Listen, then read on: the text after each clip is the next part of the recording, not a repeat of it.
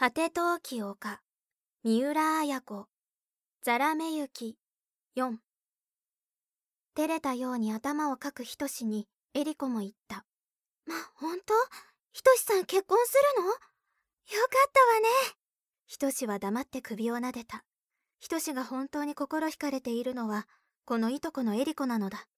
いとこという血縁関係がその感情をあらわにすることを阻んできた。がひとしの心の中にはいつもエリコがあった。多分いとこということだけで周囲が反対するだろうと初めから諦めていた。しかしそれだけにエリコに対する感情は純粋だった。決して得られないであろうエリコであるだけに何の打算もなくエリコを思うことができた。そしてそれが自分の青春だとひとしは思っていた。自分の思いを表すまいとする気持ちには常に戦いがあった。その戦いが青春だと思ったのである。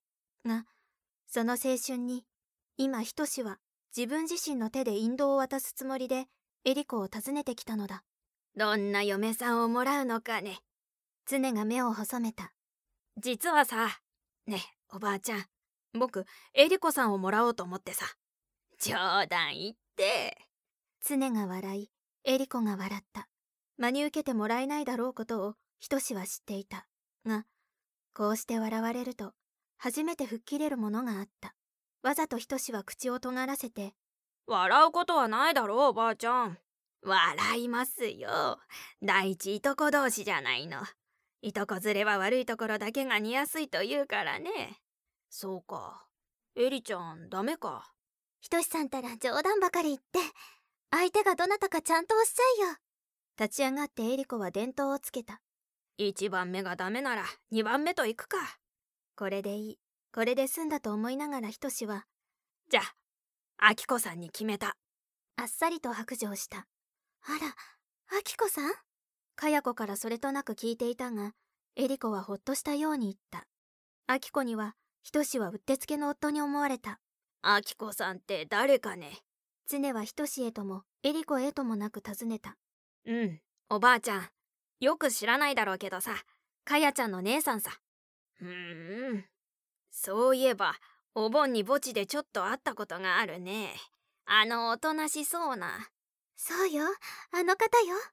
熱いお茶を入れながらエリコは相づちを打つ。そうかい。あの子をもらうことにしたのかい。まじまじと常はひとしを見た。